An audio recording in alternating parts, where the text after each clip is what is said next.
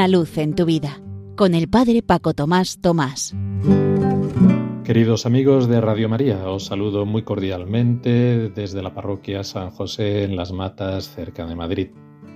Hoy comienza la semana de oración por la unidad de los cristianos, un octavario que cada año tiene lugar del 18 al 25 de enero en el hemisferio norte y en cambio en el hemisferio austral cercanos a Pentecostés. Y es la ocasión privilegiada del año para pedir junto con Cristo mismo al Padre la unidad. Ut unum sin, dice el capítulo 17 de San Juan varias veces, que todos sean uno. Padre, que todos sean uno, como tú en mí y yo en ti, que ellos sean uno en nosotros. Es el anhelo, el sueño, el testamento de Jesús que tenemos que hacer nuestro también en cada una de nuestras actividades, palabras, pensamientos y oraciones. Los cristianos católicos no podemos permanecer indiferentes ante la división que existe de hace siglos en la Iglesia con cristianos de otras denominaciones, cristianos ortodoxos, cristianos anglicanos, cristianos protestantes, reformados, luteranos, y hemos de trabajar continuamente, no solo esta semana, sino todo el año, para sensibilizarnos sobre la necesidad de rezar y de colaborar en la unidad de la Iglesia. La obra del restablecimiento de la unidad, que requiere nuestra energía y nuestro esfuerzo, es en cualquier caso infinitamente superior a nuestras posibilidades.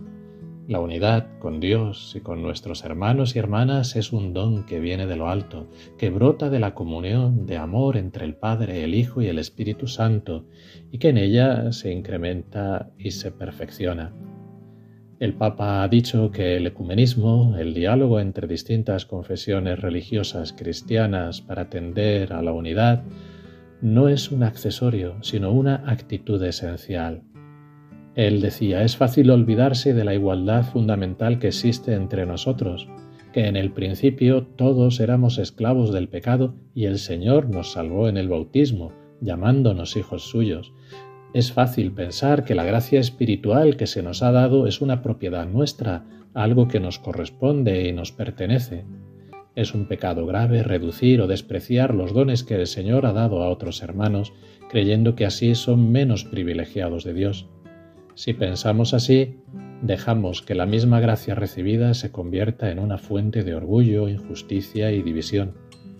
Pero también Benedicto XVI, desde su elección como sucesor de Pedro en 2005, asumió el esfuerzo ecuménico como uno de los puntos fuertes de su pontificado.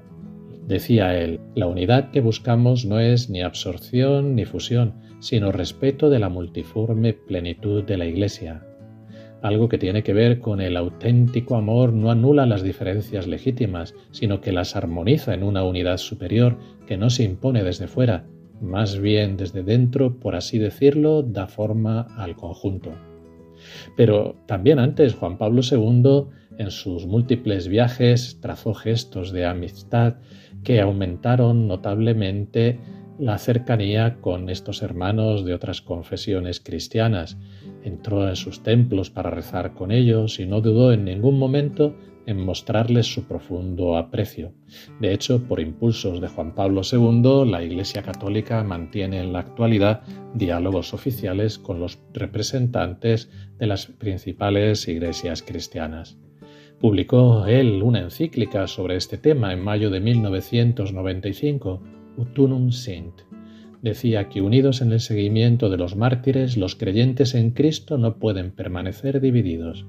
Si quieren combatir verdadera y eficazmente la tendencia del mundo a anular el misterio de la redención, deben profesar juntos la misma verdad sobre la cruz.